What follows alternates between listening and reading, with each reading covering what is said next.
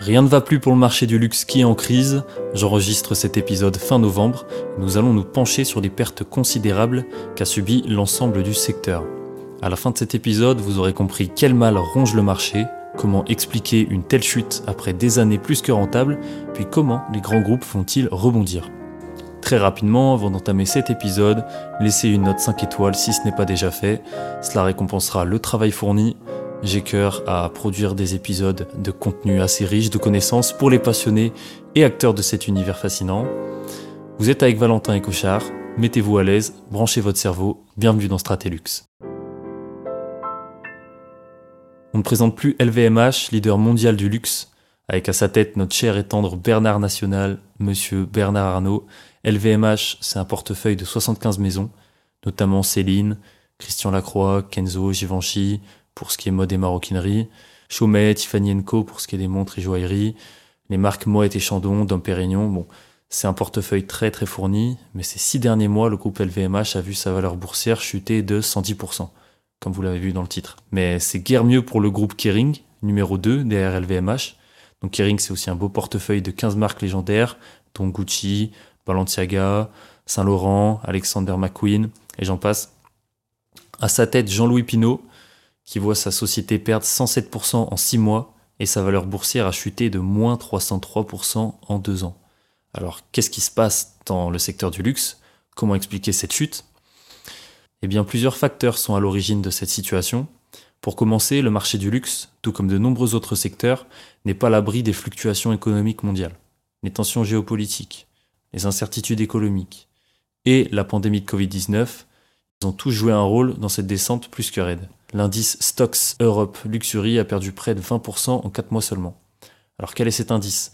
Euh, Stocks Europe Luxury, c'est un outil financier qui permet euh, de mesurer les performances des grandes entreprises européennes spécialisées dans les produits et services de luxe. C'est un indice qui inclut des sociétés de différents secteurs du luxe, comme la mode haut de gamme, les bijoux précieux, l'automobile de prestige, etc et sa fonction principale, c'est de fournir un aperçu clair et actualisé de l'état de santé du marché du luxe en Europe. Les fluctuations de cet indice, elles sont vraiment attentivement observées par des investisseurs et des analystes, car elles reflètent non seulement la situation des entreprises individuelles, mais aussi les tendances économiques plus larges affectant les consommateurs aisés. C'est l'occasion de vous dire d'aller écouter, si ce n'est pas déjà fait, les deux épisodes que j'ai sortis sur les tendances du luxe, l'un sur les tendances globales et un autre sur les tendances gastronomiques.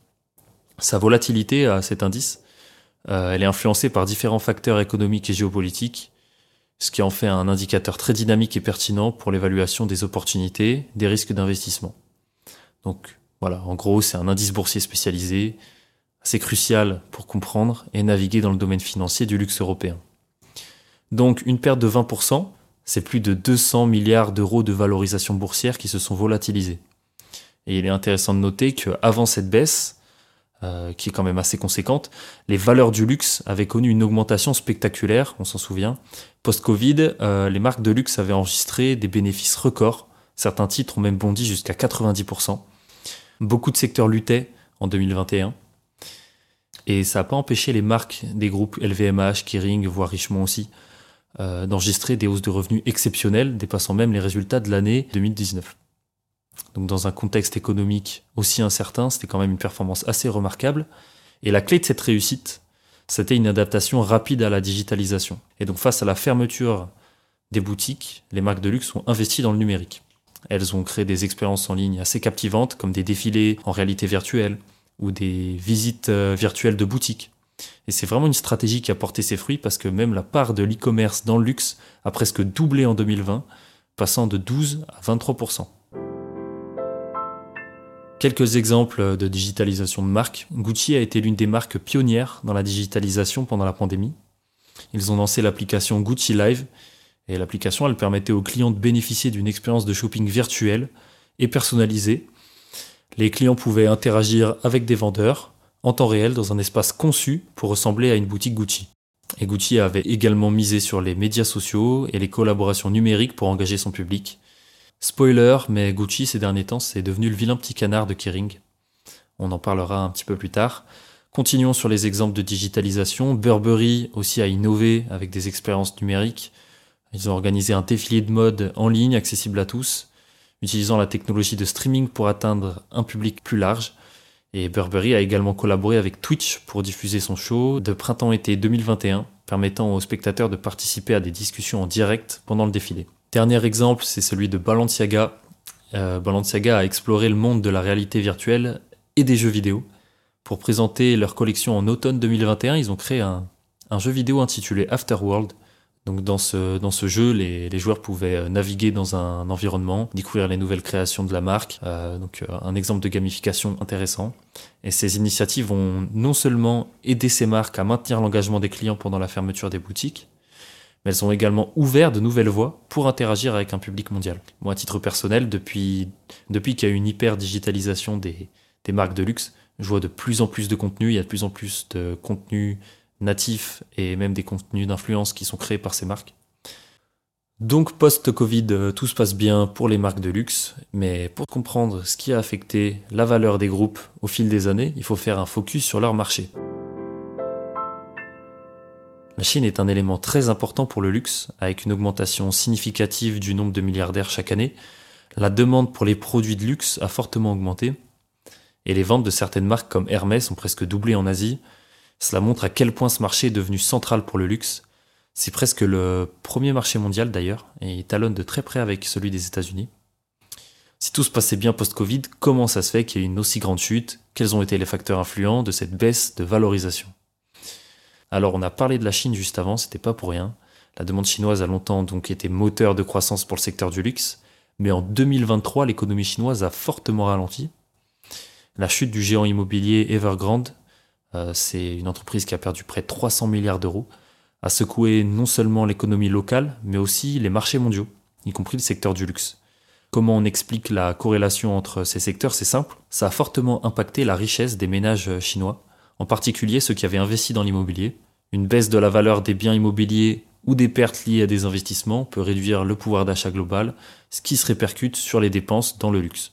Donc la Chine étant un marché clé pour ce secteur, tout ralentissement économique dans le pays a des répercussions directes sur les ventes mondiales. Et dans ce contexte de ralentissement à la fois asiatique mais aussi mondial, Kering tente de redresser Gucci, qui représente plus de la moitié des ventes du groupe, et il tente d'élargir ses possibilités de marché. Et pendant que je travaillais sur la rédaction de cet épisode, il s'est passé quelque chose de très intéressant chez Kering. En novembre 2023, donc euh, au début du mois, Kering a fait une grande annonce, ils ont réalisé une émission obligataire de 800 millions de livres sterling donc qu'est-ce que ça veut dire exactement? Alors imaginons que Kering soit une personne qui a besoin d'un prêt. Au lieu d'aller à une seule banque, Kering propose à plusieurs investisseurs de lui prêter de l'argent et en échange Kering promet de rembourser cet argent avec un peu d'intérêt au fil du temps. C'est ce qu'on appelle une obligation. C'est une reconnaissance de dette mais à grande échelle. Donc pourquoi Kering a fait euh, cette obligation? Bah, En faisant cela, Kering montre qu'ils sont proactifs dans la gestion de leur argent, ils veulent euh, s'assurer d'avoir suffisamment de liquidités pour leurs projets futurs, tout en diversifiant leurs sources de financement. C'est comme si Kering disait tranquille, nous avons des plans, nous organisons pour les réaliser. Et ça, bah, ça a aussi pour objectif de gagner la confiance des investisseurs. Euh, le fait que cette émission a été un succès, c'est un bon signe, parce que ça indique que les investisseurs ont toujours confiance en Kering malgré les performances désastreuses. Ils pensent que Kering euh, est encore capable de rembourser cet argent. Alors quand on entend que Kering a émis pour 800 millions de livres sterling d'obligations, ça signifie qu'ils préparent activement leur avenir et que les investisseurs croient en leur capacité à grandir et à réussir. Ils misent beaucoup sur l'innovation pour rebondir d'ailleurs et s'adaptent donc à de nouvelles attentes. En réponse à une demande croissante pour les produits plus éthiques et plus durables, Gucci a réimaginé son sac Orsebit 1955, un classique de la maison, dans une version entièrement végane donc c'est un geste assez audacieux. Il montre à quel point l'innovation est essentielle dans le secteur du luxe, surtout en période de crise, en se détournant des matériaux traditionnels comme le cuir et en s'orientant vers des alternatives euh, végétales. Bah, Gucci n'a pas seulement créé un nouveau produit, elle a aussi envoyé un message assez fort, l'importance de s'adapter aux nouvelles attentes des consommateurs, même dans l'industrie du luxe. Et en choisissant une égérie comme Billie Eilish, connue pour son engagement envers l'écologie, Gucci ne fait pas que de promouvoir un produit, elle renforce aussi son image de marque. Elle renforce aussi son image de marque, responsable et consciente des enjeux actuels. Greenwashing ou non, je vous laisse vous faire votre propre avis sur la question. Pour conclure cet épisode de Stratélux très finance et économie, Je dirais que le marché du luxe a connu une évolution contrastée ces derniers mois, marquant une phase de normalisation après l'euphorie post-Covid. Les performances des différents acteurs du secteur ont significativement varié.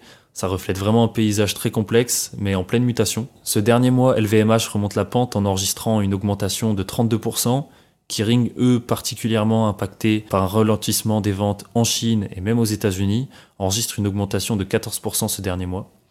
Visiblement, donc, euh, le secteur du luxe est en train de s'adapter tout doucement à un nouvel environnement économique, avec des défis spécifiques, euh, tels que le ralentissement de la consommation en Chine, des changements dans les habitudes de consommation à l'échelle mondiale.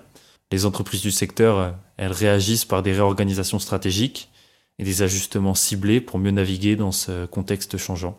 Donc où ils innovent sur certains produits, où ils font des levées de fonds comme on l'a vu, mais surtout la chose qui est assez répandue, c'est de remplacer aussi les directeurs artistiques des maisons.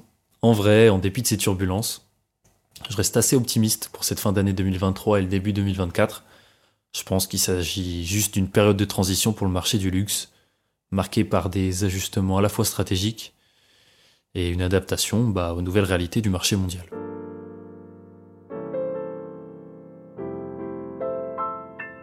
Ce sera tout pour aujourd'hui. Vous avez à présent compris ce qui se passait dans l'univers du luxe d'un point de vue économique, comment certains événements pouvaient faire basculer la tendance et comment les marques réagissaient-elles dans ce cas. Vous savez aussi ce qu'est une émission obligataire. Vous pouvez briller lors des dîners de fête de fin d'année en expliquant à votre entourage ce qu'est l'indice Stocks Europe Luxury.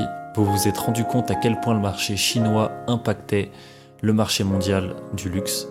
Activez les notifications sur votre application de podcast ou abonnez-vous à mon LinkedIn pour être informé à chaque nouvelle sortie d'épisode. Je vous souhaite une excellente fin d'année. À très bientôt.